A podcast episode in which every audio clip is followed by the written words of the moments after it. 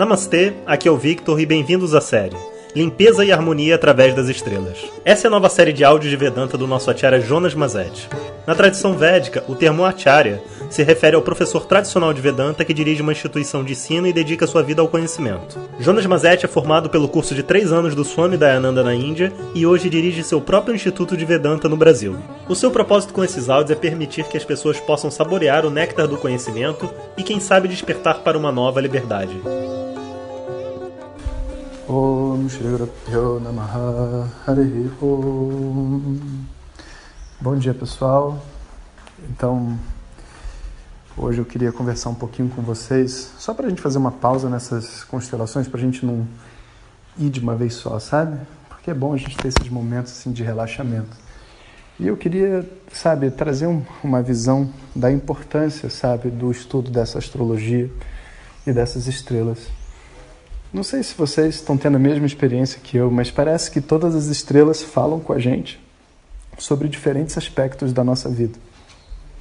É como se a gente compreendesse essa, os diferentes acordes que existem nessa sinfonia que é o universo, dentro da nossa própria individualidade e dentro do mundo também.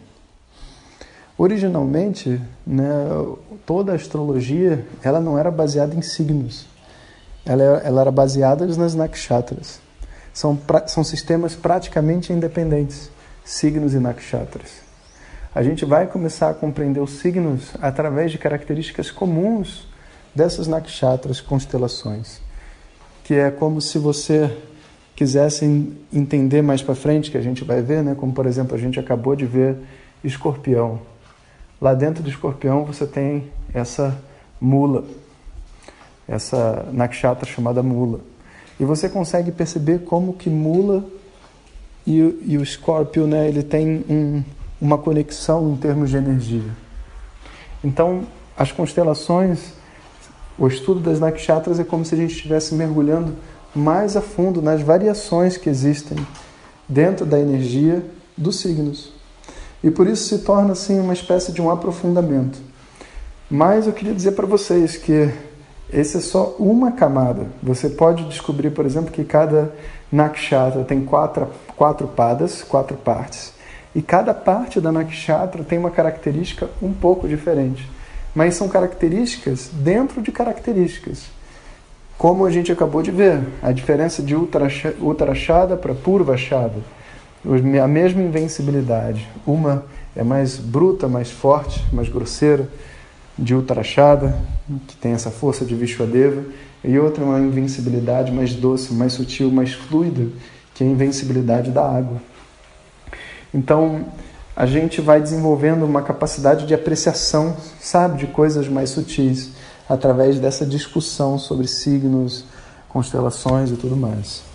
E lembrando que eu não sou astrólogo, apesar de ter estudado astrologia, é, que é um assunto que eu sou realmente apaixonado, mas é, como professor de Vedanta, a análise das estrelas com o objetivo de entender as energias e consertar essas energias dentro da, da gente se torna muito relevante. O nosso objetivo ao ouvir sobre as nakshatras e os signos não é se tornar astrólogos, nunca deve ser. De ninguém, nem, nem do próprio pessoa que estuda astrologia deve estudar para ser astrólogo, sabe? Isso não é uma, uma atitude correta. A gente tem que fazer mesmo pela paixão a esse conhecimento. Se um dia a gente virar astrólogo, se um dia a gente for viver disso, vai ser um mero detalhe da nossa vida.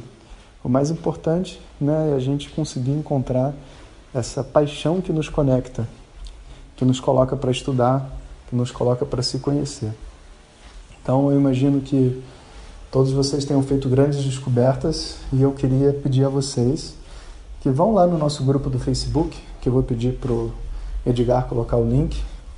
E se cada um pudesse lembrar agora na mente, desde que a gente começou as estrelas, se você quiser dar uma olhada lá na nossa lista de áudios, ou aqui no WhatsApp, ou lá no Spotify também, todos os áudios que tem, e tentar lembrar o que, que de cada estrela te chamou mais atenção. E se vocês botarem no Facebook, vai ser muito bacana, porque a gente vai ter a oportunidade de fazer uma revisão né, vendo o que, que chamou a atenção daquela estrela, daquela energia para os outros, a gente tem uma oportunidade né, de, de rever tudo que a gente viu até agora, porque a gente está entrando na terceira parte.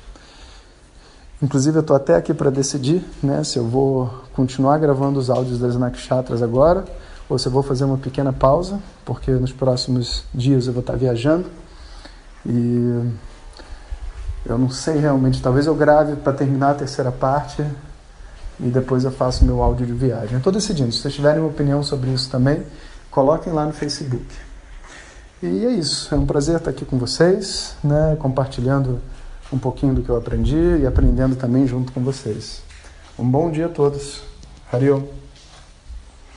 Om Shanti Shanti Shanti Hari Om Shri Guru Namaha Hari Om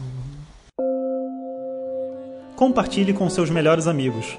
E se você quiser receber nossas mensagens diretamente no seu WhatsApp, clique agora no link que vem junto com o áudio. Para outras informações, www.vedanta.com.br. Até o próximo áudio. Om Tat Sat.